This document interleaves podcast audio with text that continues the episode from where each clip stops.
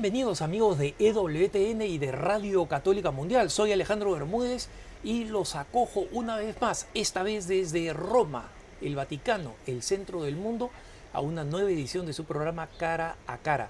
Es un gusto estar nuevamente con ustedes y tener esta oportunidad después de todo el drama del COVID de encontrarme en la Santa Sede con la oportunidad de entrevistar a tantas personas que colaboran directamente con el Santo Padre. Uno de ellos es el profesor Pablo Requena. El profesor es eh, eh, bioeticista en la Pontificia Universidad de la Santa Cruz y ha sido elegido por el Santo Padre para representar a la Santa Sede en distintos ámbitos en el mundo del inglés y en el mundo del español, de asociaciones médicas donde es importante hacer conocer la voz ética de la Santa Sede en los temas que tienen que ver con el derecho a la vida desde la concepción hasta su fin natural. Padre, bienvenido y muchas gracias por estar con nosotros. Muchas gracias a ustedes por invitarme. he hecho la, introducción más apretada que he podido de eh, los laureles del padre Requena, porque cuando eh, mi, mi, productor me envió su hoja de vida tenía 12 páginas de la cantidad de colaboraciones que ha tenido, de libros que ha escrito, algunos de ellos de divulgación, en concreto tiene un, un uh, libro que se llama Doctor, no haga todo lo posible y que expresa el sentimiento de muchos, de muchos ancianos y que terminan justificando leyes como la de la eutanasia de personas que tienen temor a sufrir. Eh, padre, eh, ¿cuáles son los principales desafíos hoy en día que usted ve en, eh, que atentan contra ese arco que la Iglesia considera intangible, que va desde la concepción hasta el fin natural de la persona humana? Pues yo diría que en realidad los temas que tenemos ahora sobre el tapete son bastante parecidos a los que nos hemos encontrado en los últimos decenios, quizá con algunos matices que antes no había, pero es indudable que con el desarrollo de la medicina algunas reflexiones éticas que siempre se han hecho pues se han hecho más necesarias y una a la que mencionaba el libro pues es la de hasta cuándo conviene mantener la atención médica agresiva en el tratamiento de los pacientes. Pienso que hace décadas pues el médico hacía todo lo que, lo que podía para mantener en vida a un paciente y ahora cada vez más se ve que no es razonable ese hacer todo lo posible, sino que hay que ver cuándo es razonable seguir luchando para mantener esa vida y cuándo es más razonable acompañar esa vida a su fin, a su fin natural. Me parece que muchas de, las cuestiones que ahora mismo se debaten en el ámbito de la opinión pública sobre la eutanasia, en parte eh, eh, comienzan con una idea equivocada de que la medicina eh, está obligada a hacer todo y que si no tuviéramos la eutanasia, pues todo el mundo tendría que morir rodeado de tubos y de aparatos, cosa que no es nada, para nada cierta. Sobre ese punto, eh, padre, que efectivamente es un punto de debate, es decir, eh, eh, por un lado, los, los, partidarios de legalizar la eutanasia mm. presentan la postura normal, digamos, la postura de no aprobar la eutanasia, como si la ausencia de esa ley permitiera el encarnizamiento médico, ¿no? es decir, realmente hacer prolongar el sufrimiento sin ningún motivo. ¿Cuál es la posición católica sobre el fin de la vida y sobre los medios que pueden usarse eh, para eh, acompañar un momento final? Mm. Ya sea con una, eh, en un estado terminal, ya sea con una enfermedad que va a tomar mucho tiempo, pero que es de todas maneras degradante, mm. físicamente. Pues lo que enseña la Iglesia acaba de ser publicado en un documento que recoge toda la, doctrina católica sobre este, sobre este asunto, que se llama Samaritanus Bonus, que ha salido hace pocas semanas, en el cual se encuentran todas las indicaciones que la Iglesia ha ido dando en los últimos decenios. Y ahí un primer punto que queda muy claro es que la Iglesia, eh, a la vez que confirma su oposición a la eutanasia, porque es siempre acabar con la vida de un ser humano, también dice que hay que evitar el otro extremo, el de la obstinación terapéutica, el, hacer más de lo que sería razonable. Me parece que es un, documento muy oportuno porque además se ve lo que la Iglesia puede ofrecer, que es el modelo de Cristo sufriente, y dedica toda una parte del documento a hablar de, de Cristo sufriente, para hacer ver al hombre de hoy que en su sufrimiento, en la enfermedad, al final de la vida, tiene un modelo que le puede ayudar y en el que puede encontrar muchas respuestas a las preguntas que todos nos hacemos cuando nos encontramos delante del dolor y, de la muerte. Y luego aparece también la figura del buen samaritano, Cristo como buen samaritano y el cristiano como buen samaritano, y ahí se nos invita a cuidar la vida frágil.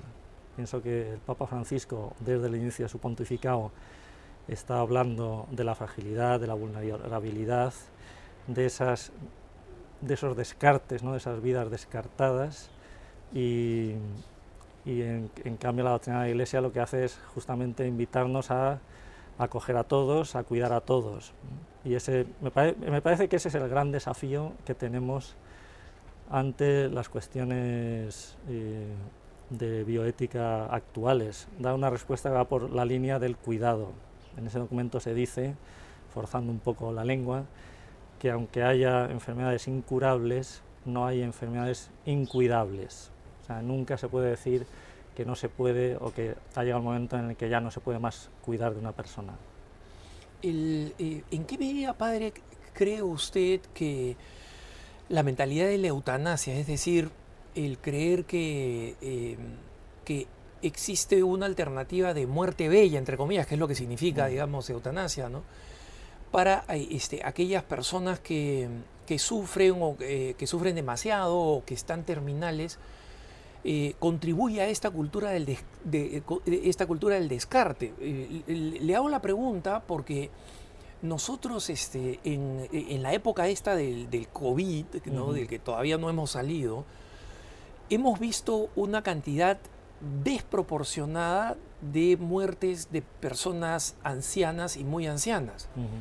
No solamente porque eran vulnerables eh, por, naturalmente al virus, sino que en muchos lugares es porque la mentalidad esta del triage es finalmente, ok, esta vida, esta vida vale menos que la de, un, la de una persona joven. Sí, ahí hay un, tema que no es nada fácil de resolver a nivel, a nivel práctico, que es eh, a quién tratar cuando no puedo tratar a todos. Esto desgraciadamente lo hemos visto en los peores momentos del COVID, y, aunque no ha sido algo eh, muy habitual, por lo menos en muchos sitios. Pero en, algunos, en algunos lugares se han planteado, bueno, eh, tenemos 30 camas en, la unidad de cuidados intensivos y tenemos 40 personas que tendrían necesidad de entrar. ¿Cuáles son los criterios más justos para repartir esas camas? Pues no, no es nada fácil responder a esa pregunta. Indudablemente se pueden tomar criterios que son menos justos que otros, pero me parece que es bueno también darse cuenta del, del problema de fondo Claro, ahí lo que muchos gobiernos se han dado cuenta también es que eh, hay que evitar tener que llegar a esa situación. ¿no? El triage es algo que en medicina se estudia sobre todo en la medicina de catástrofes, cuando uno tiene muchos pacientes y el sistema sanitario no es capaz de, dar la, asistencia adecuada a cada uno. Y como tal es, es para situaciones muy excepcionales pero indudablemente toda la mentalidad de, la sociedad del descarte, del decir, bueno, esta persona ya no es, no es útil, pues no pasa nada si, si se elimina o si, o si, se deja de lado, indudablemente es, es algo muy presente y que, y que, nos influye en el cada día. De todas maneras, me parece que es interesante cuando se habla de, estos temas de, eutanasia, ver cómo no solo la Iglesia es contra la eutanasia. O sea, en una de las, de las asociaciones médicas, la Asociación Médica Mundial, en los últimos años se ha estudiado mucho este tema porque tiene un documento, una declaración sobre la eutanasia desde hace bastantes años, en la cual muestra su oposición a esta práctica.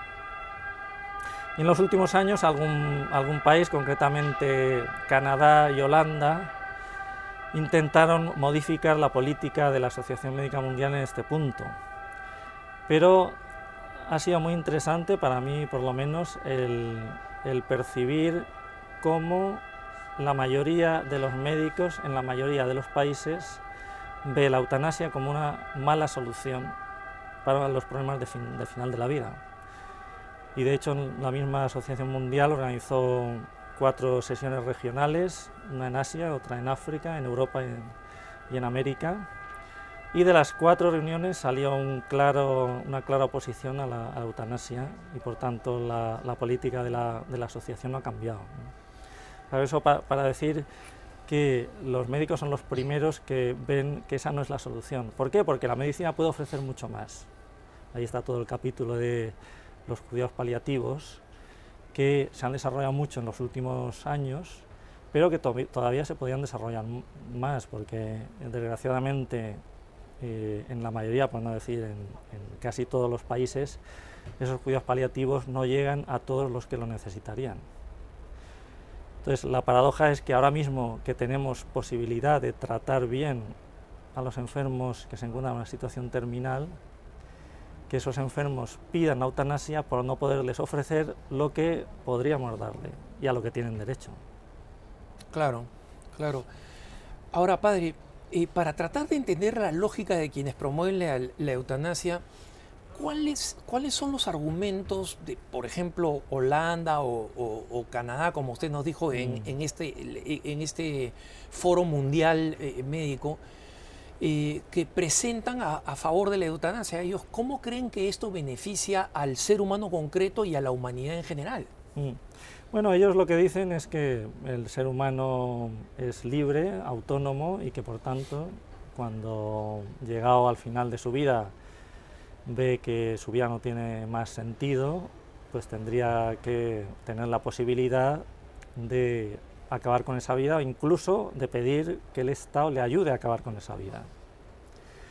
Entonces, claro, ahí se parte de un principio que es verdadero y es que el hombre es libre y efectivamente uno puede eh, con su vida hacer lo que quiera. Dios nos ha dado una libertad real, en sentido ah. real, no ah. es no es una, media libertad.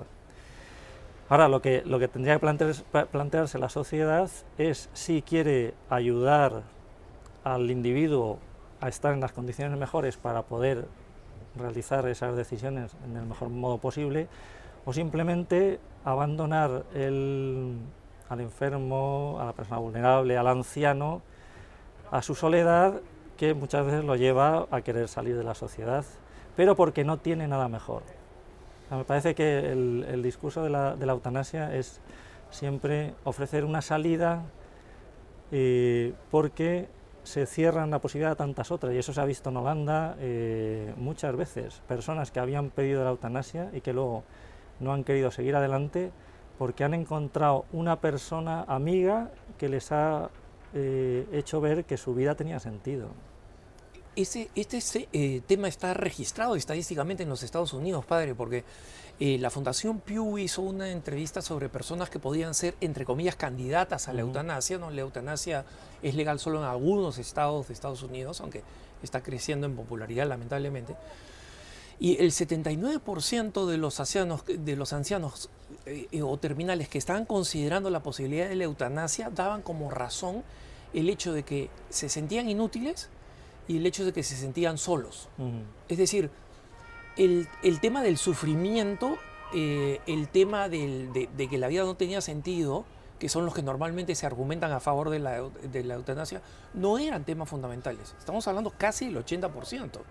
Eran personas que si tuvieran eh, eh, compañía y si, y si tuvieran el el aprecio de la sociedad en el sentido que le dan alternativas para, eh, para poder vivir, eh, seguirían viviendo. No, mm. no, quisieran terminar su vida suicidándose, básicamente. ¿no? y en eso se ve, vamos, a mí me, me, parece que es bastante claro. La sociedad que promueve la eutanasia es una sociedad poco solidaria. Porque la sociedad tiene cosas mucho mejores que ofrecer que no una inyección para acabar con la vida. Y, eso se ve, hay, hay, programas de voluntariado en los cuales eh, gente joven va a acompañar a personas que quizás estaban desesperadas porque no encontraban ese sentido y que simplemente por tener una persona que te escucha, que se interesa de ti, que se interesa por lo tuyo, cambia completamente esa, esa mentalidad. Y luego me parece que también es bastante falso otro argumento que se da muchas veces de esos dolores insoportables. O sea, hace 50 años efectivamente eh, había muchos dolores que no se podían tratar. Ahora mismo eso eh, se da en casos muy, muy limitados, porque tenemos un arsenal terapéutico muy grande. Y luego, incluso para las situaciones más extremas en las cuales se ve que ya está llegando la persona al final de sus días y no se consiguen gestionar los síntomas, se puede hacer una sedación, que es una cosa totalmente distinta a la eutanasia, en la cual se baja la conciencia del paciente justamente para eliminar esos síntomas. Por eso me parece que ahora mismo la medicina tiene alternativas muy válidas para tratar a cada persona como lo que es, como una persona única. Y la sociedad tendría que, ser capaz de ofrecer eso, en lugar de ofrecer estas otras cosas que efectivamente son soluciones más rápidas, ciertamente más económicas, pero menos solidarias. Sí, y, verdaderamente eh, menos humanas, porque es interesante acá la tergiversación de los conceptos, ¿no? Porque quienes, este, quienes promueven la eutanasia hablan de, de tener misericordia, de tener compasión, de, de no ser este, eh, obtusos, de no encarnizarse con las personas que sufren, pero em, conversando, eh, entrevistando en una ocasión, y bueno, hablando fuera, digamos, de, escena con un eh, médico peruano en Miami, que es un, un connacional, que es una de las, de las máximas autoridades del de cáncer al pulmón en Estados Unidos, y que como tal obviamente ve mucha gente en el estado del fin de la vida, ¿no? Y él, una de las razones por las cuales atestiguó en el estado de Florida en contra de la legalización de la eutanasia es porque dijo, miren, como, como médico, eh, yo, yo sé dónde van los fondos estatales y los fondos federales. Y si nosotros legalizamos la eutanasia, eh, los fondos federales que están siendo ahora utilizados para la medicina paliativa, van a ser considerados innecesarios, porque sabemos que tenemos la alternativa, entre comillas, de la eutanasia, que va a, terminar, va a terminar siendo la única vía, porque la ciencia podría progresar en, la, en la medicina paliativa, que es la, la solución auténticamente humana, es la que de verdad le da posibilidades de escoger a un moribundo, porque le da alternativas de, de tratamiento. Es la, la, solución humana y la solución a nivel médico también, ¿no? Y de hecho, es curioso que se utiliza la palabra compasión, que en su origen eh, significa padecer con. Padecer con significa estar con el paciente, acompañar al paciente, no eliminar al paciente. Porque con la eutanasia uno no está con el paciente, simplemente lo elimina. Pero claro, eso, eso no es compasión, ¿no? eso es otra cosa. Sí, y, ¿cómo ve usted, eh, eh, padre, el peligro de que la legalización de la eutanasia, usualmente en términos relativamente limitados, porque es lo que se necesita hacer políticamente para que se acepte, ¿no? O mm. sea, mostrarla como una, una, una medida extrema y limitada, eh, pueda ir contribuyendo a una, a, una mentalidad que vaya este, extendiendo el sentido de la inutilidad de las personas. Bueno, yo creo que eso se ve muy bien en, en Holanda. Cuando uno estudia la historia del movimiento eutanásico en Holanda y cómo, cómo se ha ido desarrollando, se da cuenta de que eh, lo que se presentaba al principio como una solución excepcional para casos muy limitados se ha convertido en un, modo normal de, morir. ahora mismo, en los últimos años, pues casi el 5% de las muertes en Holanda han sido por eutanasia. Wow. cerca, cerca de 7.000 casos al año. Al año, wow. Y, es una población pequeña. Sí, sí.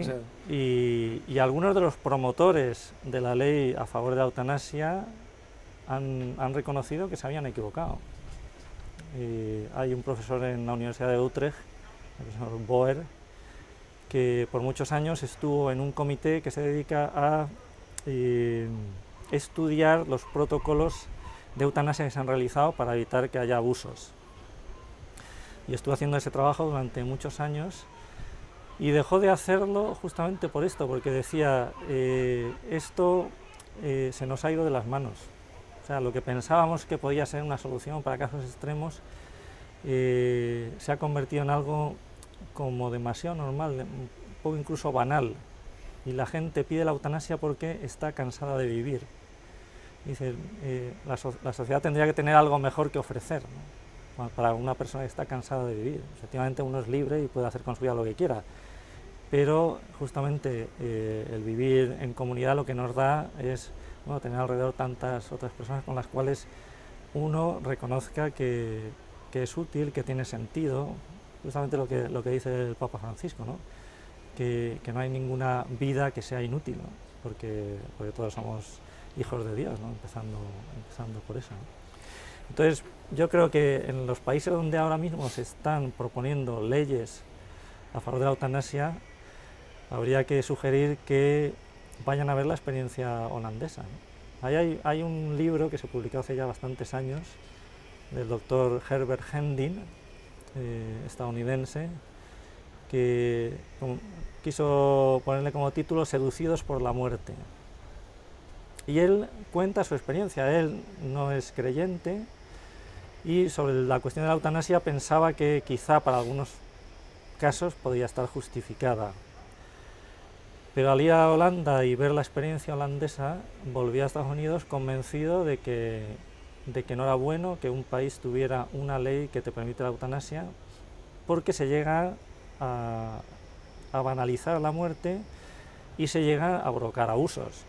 Ahí en el libro cuenta uno, que quizás sea bastante eh, radical, pero de un médico holandés que le contó que Generalmente se hacía la eutanasia con el consentimiento del paciente, después de, hablar, después de haber hablado con él, pero contaba el caso de, una vez que la había aplicado sin preguntarle al paciente, que era una religiosa católica, y le dijo que lo había hecho para no crear un problema de conciencia en la religiosa, porque sabía que para la religiosa la eutanasia era inmoral y por tanto no quería proponérselo como opción. mejor la mato para que la pobre no tenga que decidir. Eh, se la aplicó. ¿Qué tal favor? Eh, entonces, claro, este, el médico americano, al, oír esto, se quedó muy, muy golpeado.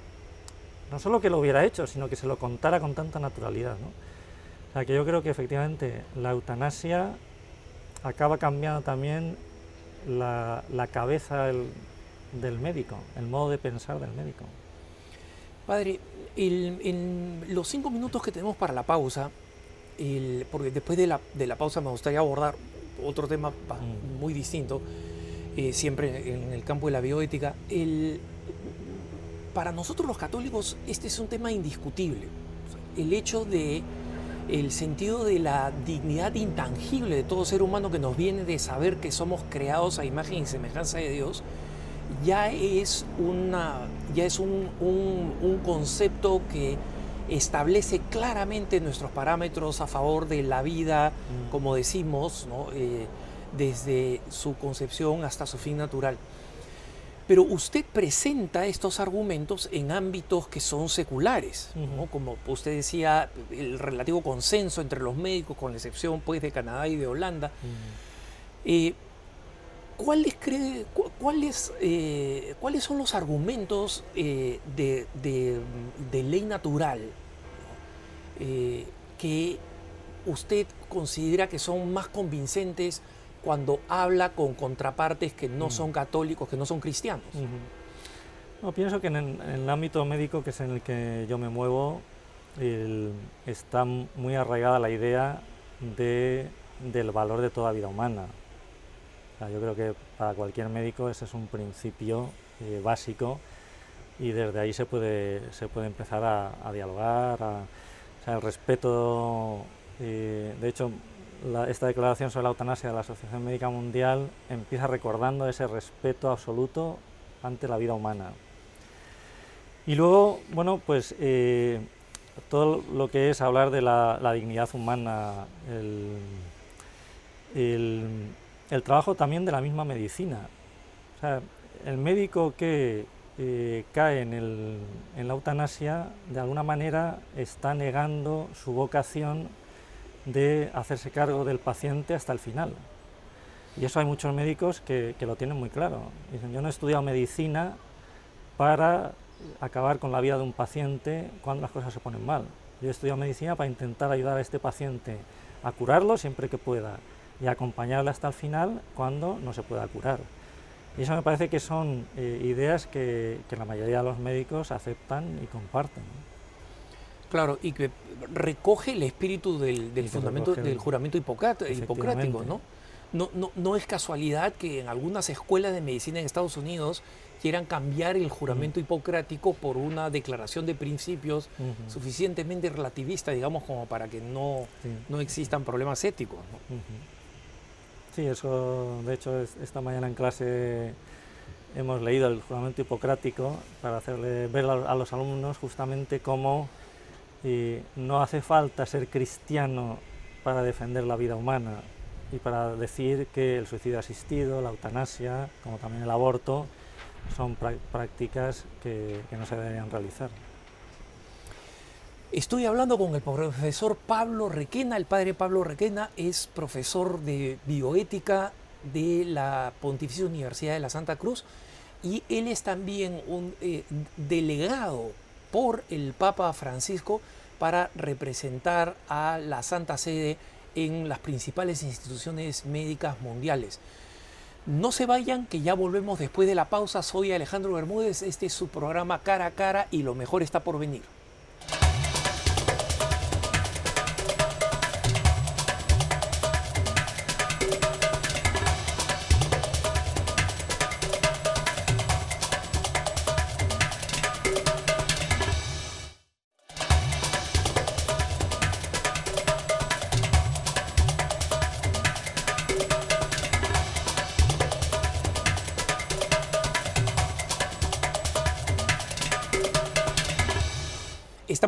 En su programa Cara a Cara. Soy Alejandro Bermúdez y estamos aquí en el Vaticano, en la Santa Sede. La imagen de esa cúpula de San Pedro es absolutamente real, no es, no es green screen. Y estamos con el padre Pablo Requena, como les eh, eh, eh, indicaba al comienzo del programa. Él ha sido elegido por el Santo Padre para representar la postura de la Santa Sede de la Iglesia Católica en los órganos médicos internacionales seculares más importantes en el mundo. Padre, de nuevo gracias por estar con nosotros. Vamos a entrar a un tema eh, que siempre ha sido complicado, pero ahora lo es más cuando eh, se habla de la posibilidad o imposibilidad de encontrar eh, un punto en común entre quienes creen que el aborto legal es un derecho humano fundamental y quienes creemos que el derecho a la vida del no nacido está por encima de cualquier apariencia de derecho, incluso cuando se habla del derecho de las mujeres. Eh, ¿Por dónde comenzaría usted a abordar eh, eh, este tema? Porque tengo muchas preguntas sobre, sobre, el mismo. Bueno, este es uno de los grandes temas de, iba a decir de la bioética, pero también de la sociedad actual, porque cuando uno ve los números de abortos que se hacen cada año en el mundo, que las estimas son de unos 50 millones de abortos, uno se da cuenta de que son muchas vidas humanas que, que se pierden antes de nacer. y eso a uno lo tendría que hacer reflexionar independientemente que se diga a favor o en contra. Tengo la impresión de que se ha combatido mucho, porque el tema es importante es lógico que sea... Y quizá ahora cada vez es más difícil pensar en el, tema del aborto, porque uno está completamente a favor, completamente en contra, y parece que no, hay posibilidad de hablar, y me parece que hay que hablar, y hay, hay mucho que hablar, porque bueno, en el fondo eh, tenemos que tomarnos en serio los grandes logros de los últimos decenios. me parece que ahora mismo el aborto cada vez es, se justifica menos a nivel de las posiciones y las ideas que rigen nuestra sociedad, en la cual pues, eh, se cuida mucho toda vida humana, incluso la vida humana del culpable, y ahora mismo hay poquísima gente que esté a favor de, la pena de muerte porque se ve que todo ser humano mantiene su dignidad incluso a pesar de haber hecho eh, los crímenes más, más horribles y no se ve la pena de muerte como una buena solución. Y en eso también el Papa Francisco siguiendo al Papa Benedicto y a, San Juan Pablo II pues eh, llegó a, cambiar ese número del catecismo para, para decir que, ahora mismo la pena de muerte es inadmisible. Y eso es, es, un valor que lo vemos en la sociedad, ese, ese respeto por toda vida humana, incluso a la vida humana del culpable. Entonces, claro, es paradójico que en este ambiente se justifiquen tantas eh, muertes provocadas de seres humanos que además eh, no son culpables son totalmente inocentes.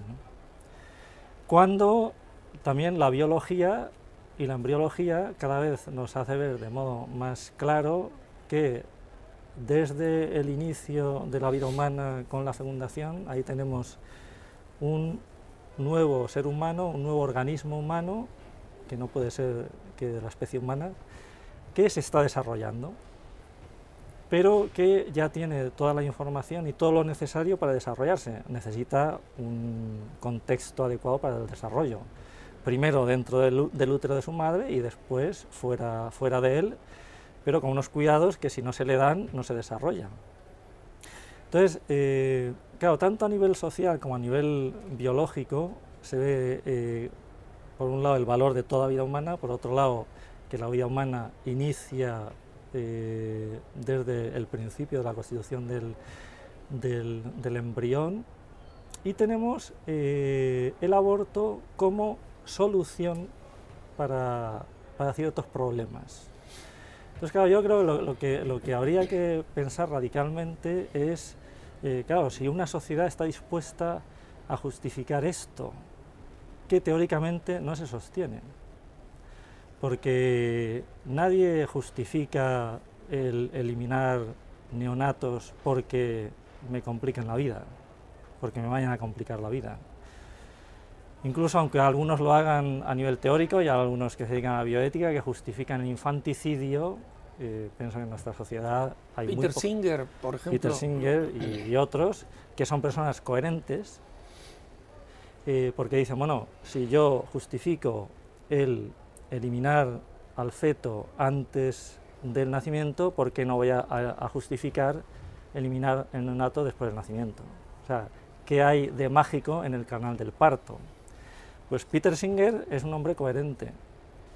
Él lo que dirá es que para él no tiene ningún valor la vida antes de salir del, del útero materno, como tampoco la tiene una vez que ha salido.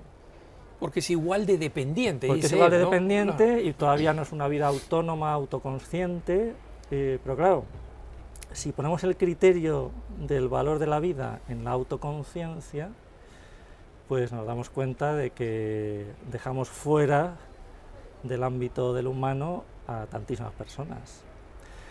Entonces, claro, yo creo que la sociedad tiene que pensar si está dispuesta a sacrificar eh, tantas vidas humanas para poder seguir sosteniendo la idea que ha conquistado, entre, entre comillas, de libertinaje sexual. Porque en el fondo el aborto tiene su razón de ser en un modo de vivir la sexualidad, sin normas, que es eh, todo lo que, lo que se pedía en el 68, que ya venía de antes, y todo lo que tenemos ahora. Pero claro, eso tiene un precio, y el precio son esos millones de abortos. Uno podrá decir que no, que se intenta que no haya que llegar a ese extremo, pero podríamos decir que a lo largo de la historia de la humanidad eh, siempre ha habido sacrificios humanos.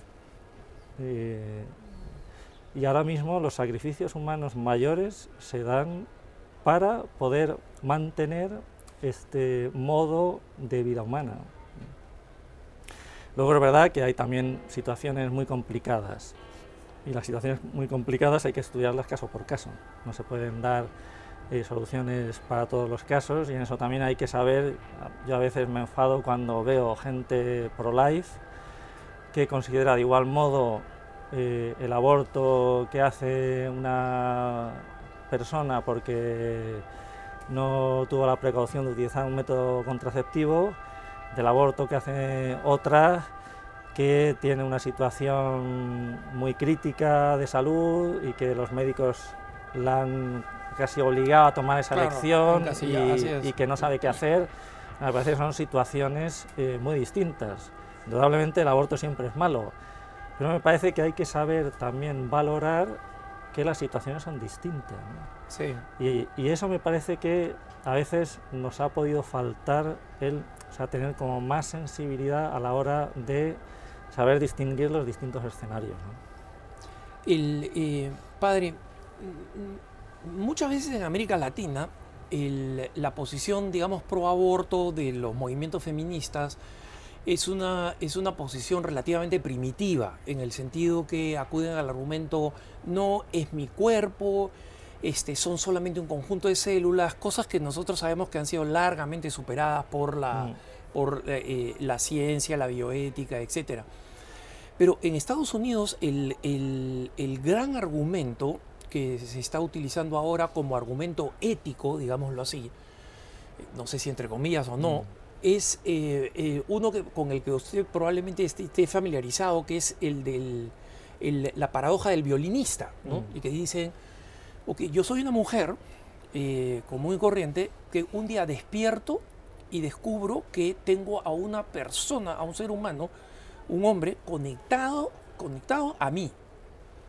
y pregunto qué hace este señor acá al costado mío y, me dicen, mira, él es un violinista famoso, que si no estuviera conectado a ti se moriría. Entonces lo hemos conectado a ti para que el mundo no se pierda a este violinista famoso. ¿no? E, e, esta paradoja es una paradoja inteligente porque está aceptando que es una vida, está aceptando digamos, los argumentos que muchas veces utilizamos los Provida diciendo, o sea, hubieran abordado a Beethoven, ¿no? es decir, no pone el caso de una persona cualquiera, sino de alguien que va a rendir algo a la sociedad. Este, pero luego dicen, ¿qué obligación moral tengo yo de mantener a esta persona, por más famosa que sea, que no soy yo, ¿no? Y para la cual no han pedido mi consentimiento. Yo desperté con esta situación. ¿Quién en ese sentido puede obligarme a que yo le dé mi riñón, por ejemplo? ¿no? Entonces, yo tengo el derecho de desconectar a esa persona de mí porque está violando, digamos, mi, mi, unicidad y mi libertad. Y esto dicen, este es exactamente lo que sucede con el aborto. Sí, me, parece que esa comparación, que ya efectivamente eh, tiene unos años y que en ámbito académico se utiliza mucho. me, parece que es una buena comparación para un tipo de aborto, que seguramente es menos del 1% de todos los abortos, que sería el aborto que se realiza después de una violación, del que se sigue un embarazo. En ese caso, sí que efectivamente una persona sin ninguna culpa, sin hacer nada voluntariamente, queda embarazada y claro, tiene que presentarse, ¿qué hago yo ahora mismo con mi embarazo? Entonces, para el resto de los casos, la comparación no sirve, porque si usted ha tenido relaciones sexuales con otra persona de modo voluntario, sabe que una posible consecuencia de esas relaciones es que has embarazado. Y usted tiene responsabilidad porque usted es el que elige y el que decide qué hacer o qué no hacer, eh, sabiendo que esa es una posibilidad. Claro, el caso de, la agresión sexual es un caso efectivamente difícil, ¿no? Y es un caso en el que yo creo que también la sociedad eh, tiene, puede y tiene que ofrecer mucho más. O sea, la sociedad tendría que ponerse junto a esa mujer que ha sufrido esa agresión para decirle, eh, nosotros estamos contigo y te vamos a ayudar a sacar adelante a este niño, que en, el fondo es un hijo tuyo, aunque haya aparecido de, un modo eh, tan injusto. Y que no es culpable de la violación. Que no es culpable de la, de la, de la violación. Eh, pero bueno, del mismo modo que, que plantearíamos la cuestión si ese niño ya, ya estuviera nacido. O sea, si a una persona en un lugar de guerra ¿no? Eh, se encuentra con un niño y sabe que si lo deja ahí lo van a matar, y ¿qué hace? ¿Lo, ¿Lo deja y se va? Pues sí, es una opción. Lo puede dejar y se va porque dice, bueno, este niño no, no tiene nada que ver conmigo. Pero yo creo que la mayoría de la gente tomaría al niño, intentaría llevárselo, salvarlo como, como pueda. Y me parece que eso es lo que la, sociedad tendría que intentar hacer con las mujeres que se quedan embarazadas después de una agresión sexual. Pero claro, el problema del aborto no es ese. El problema del aborto es el problema de muchos eh, embarazos que proceden de una relación sexual querida, entonces, ahí me parece que es donde hay que poner el, el, punto de la, de la, discusión y decir, bueno, eh, quizá no es una buena solución, ¿no? Claro, ahora mismo eh, es un tabú intentar reabrir la cuestión sobre eh, qué es un buen modo de vivir la sexualidad y qué no es un buen modo de vivir la sexualidad. Y también a nivel económico nos damos cuenta de todo el dinero que hay alrededor de la industria del sexo, la pornografía. Exacto.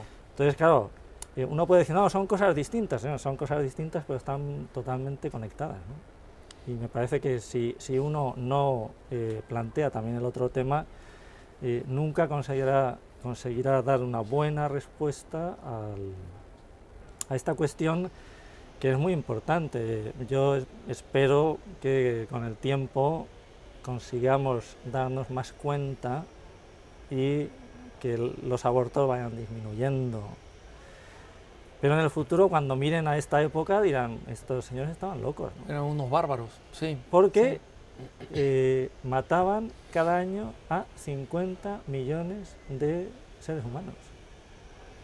Padre, eh, como usted sabe, hay una, insistencia constante, sobre todo en los grandes foros internacionales, hablemos de las Naciones Unidas, la, Unión Europea, la Organización de Estados eh, Americanos, para reconocer al aborto como parte de un paquete de derechos llamados sexuales y reproductivos. ¿no? Y no quiero entrar acá al tema de la manipulación del lenguaje ¿no? y de cómo la semántica es este, convertida en un arma para, sacar adelante un proyecto. Pero vayamos al tema eh, propiamente ético. ¿no? Eh, ¿Qué cosa hace que para la, que, nosotros podamos objetar el reconocimiento del aborto como un derecho humano? Bueno, eh, pienso que es una cuestión jurídica y reconocer eso sería ir contra un derecho más básico que es el derecho a la vida. me parece que, indudablemente de lo que uno piense o deje de pensar, reconocer un derecho al aborto significa introducir en el ordenamiento jurídico eh, una contraposición total con uno de los, de los, derechos fundamentales, que es el derecho de todo ser humano a la vida. Con lo cual, o sea, me parece que, que es, es, un derecho que además es muy basilar para cualquier sociedad. O sea, cuando uno ve las constituciones de las sociedades, de la vida en comunidad, una de las cosas que uno eh, admite cuando entra en la vida en sociedad es que no se puede matar al, al, prójimo, al vecino. Y que yo entro en comunidad, entre otras cosas, también para proteger mi vida. Exacto. Si yo eh, digo que hay un derecho a matar a otro, pues estoy yendo contra los principios básicos de la sociedad.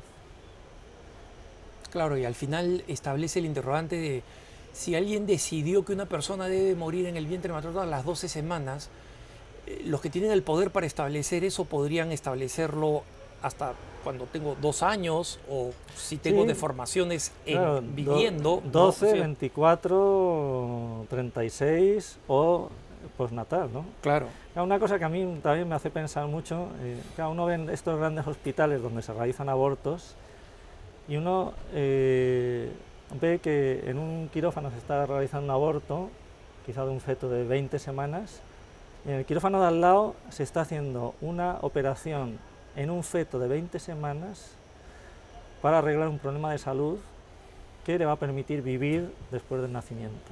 Sí. O sea, ahora mismo la medicina prenatal se ha desarrollado muchísimo y se hacen intervenciones que an antes eran impensables Así y es. que se con consiguen resolver muchos problemas antes del nacimiento. ¿Eso qué me está diciendo? Eso me está diciendo que ese individuo, que llamo feto o embrión o como lo quiera llamar, ya es alguien que me interesa, porque si no, no haría esas intervenciones tan complicadas. O sea, si yo me creyera lo que dice Peter Singer y algunos eh, teóricos eh, de la bioética, que eh, eso no tiene ningún valor, pues entonces sí, lo eliminaría y probar, probaría con otro. ¿no? Pero el hecho de que estemos desarrollando tanto la medicina prenatal es porque en el fondo estamos diciendo que esa vida tiene un valor y tiene un valor muy grande. Porque esa vida, como cualquier otra vida, es una vida única. Padre, hay un, un este, periodista pro vida británico que eh, ha hecho un esfuerzo muy interesante, tiene su canal en YouTube, donde va y entrevista a, eh, a médicas, eh, escoge especialmente mujeres para que, digamos, para darles el espacio de que hagan el argumento feminista también, uh -huh. además del, del, argumento, digamos, médico a favor del aborto, y eh, les dirige muchas preguntas y les da el espacio para que contesten, ¿no? Y obviamente esa es una de las cosas, ese es uno del tipo de diálogo en el que básicamente es imposible, digamos, llegar a un, este, a un punto común, ¿no? Porque mm. el antiguo dicho de algunos que eran favorables al aborto, es decir, el, el este, el, el, aborto tiene que ser este, eh, eh, inusual, pero tiene que ser este, seguro, ¿no? Eh, es decir, para que, sea, para que se produzca pocas veces, ya no es una postura entre el, el, grupo a favor del aborto. Ellos creen que el aborto tiene que ser un derecho sólido, firme y que no hay ninguna razón para que sea raro. ¿no? Pero eh, una de las primeras preguntas de apertura de este periodista Provida a, a, esta, a esta médico, que es una de las, de las más eh, militantes, eh, ahora está en una clínica en Nuevo México, en Estados Unidos, eh, le, le dice, bueno, usted es científica, entonces podemos comenzar coincidiendo con que, eh, digamos, la vida comienza en el momento de la concepción. Y esta mujer responde algo que a mí me pareció desconcertante y quisiera saber su mm. opinión. Dice, no, esa, esa no es una realidad médica, es una afirmación filosófica. Y filosóficamente podemos estar en desacuerdo. ¿no? Mm. Que la vida comienza al momento de la concepción es filosófica, no médica, padre. Bueno, depende al nivel que, de discurso que uno, que uno desarrolle. O sea, lo que es biológico, y se estudia en los libros de embriología, uno estudia la fecundación en un libro de embriología y lo que ve es que después de la fusión del eh, gameto masculino y femenino, ahí se crea un nuevo organismo de la especie humana. Y luego la filosofía puede preguntarse si ese nuevo organismo de la especie humana es una persona o no es una persona, y ahí se puede discutir eh, mucho, dependiendo de la, de la, definición que uno tenga de persona, pues podrá decir que es persona o no es persona. Eso, eso sí que es una discusión a nivel filosófico. Pero un científico no puede negar que el, el embrión al principio, unicelular, no sea un nuevo organismo de la especie humana. Porque eso, eso, es, eso es biología, ¿no? Porque eso es ver, bueno, qué hace falta para ser un organismo la especie humana, cumplir con estas características y el, el embrión ese primario ya cumple con esas características. Otra cosa es que uno pueda decir, no, pero muchos de esos embriones eh, luego no salen adelante, y es verdad, o sea, hay muchas fusiones de óvulos y espermatozoides que no llegan a salir adelante porque no consiguen la configuración biológica necesaria para realmente constituir un nuevo organismo de la especie humana. Pues en, en, ese caso, efectivamente, no hay una nueva vida humana.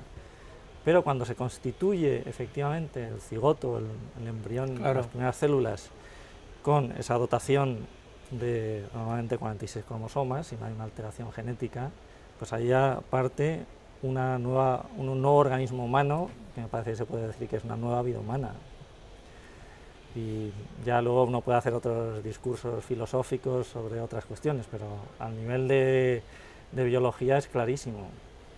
Aquí en Italia había un médico hace unos años publicó un artículo en el periódico diciendo yo he hecho más de 3.000 abortos y no tengo ninguna duda en que lo que se elimina son vidas humanas.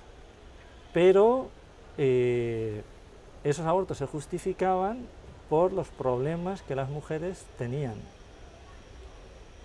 Ese, hombre por lo menos era honesto en decir, bueno, aquí hay una vida humana, lo que estoy eliminando son vidas humanas. Decía, y esto no lo digo por una concepción religiosa que no la tengo, pero detrás de cada aborto hay también una historia y un sufrimiento Claro, y quizá a veces lo que nos falta también es entender esos sufrimientos, ¿no? También para, para, hacer ver a las personas que se plantean la posibilidad del aborto, decir, bueno, o sea, yo puedo hacerme cargo, o me gustaría hacerme cargo de, del problema que tienes, pero vamos a intentar darle una solución más humana. Porque una solución que pase a través de la eliminación de un ser humano, eso no es humano. Claro. Y que además va en contra de la mujer que lo hace. Y eso yo creo que está bastante demostrado. O sea, son pocas las mujeres que están eh, orgullosas de, de, haber hecho abortos. Algunas sale de vez en cuando y dicen que están... Pero la mayoría de la gente no se queda muy, muy chafada y, y gente muy con problemas serios, ¿no? ¿Por qué? Porque la cuestión es seria. A mí me, gusta siempre recordar eh, un número que además es fácil de, de acordarse, es el número 99 de la encíclica de Juan Pablo II, Evangelium Vitae, que además este año son los, los 25 años de la encíclica, que Juan Pablo II escribe un número muy bonito dirigido a las mujeres que han pasado por la experiencia del aborto. Me parece, me parece que es un texto que vale la pena el, leerlo, porque ahí el Papa saca toda su humanidad diciendo, eh, yo entiendo las situaciones difíciles por las cuales una mujer llega a hacer esta elección. Y, aunque reconozca que lo que ha elegido está mal, pero sé que ha tenido muchos condicionamientos y me gustaría que reviviera y revisara toda esa situación desde la perspectiva de la fe. O sea, le ofrece una mano, eh, me parece cariñosa, cercana, para decir, bueno, incluso aunque uno haya pasado por ese drama, haya, eh, Dios todavía te espera ¿no? y te busca. Padre Requena, muchísimas gracias. Muchísimas gracias, gracias por compartirnos su sabiduría. Le digo esto a todos nuestros invitados, nuestra, nuestros televidentes de EWTN en español. y nuestros radioescuchas de Radio Católica Mundial siempre ofrecen oraciones por la persona, el ministerio y las intenciones de nuestros invitados. Así que cuente con estas eh, oraciones. E, e, efectivamente, y también de nuestra parte, así que se las pedimos. Fenomenal. Gracias por habernos acompañado, hermanos y hermanas, en esta nueva edición de su programa Cara a Cara. Soy Alejandro Bermúdez. No se olviden que pueden siempre escribirnos a nuestro correo electrónico cara a cara cara a cara arroba ewtn.com. Yo me despido con ustedes y los dejo en compañía de la mejor programación católica EWTN y Radio Católica Mundial. Hasta la próxima.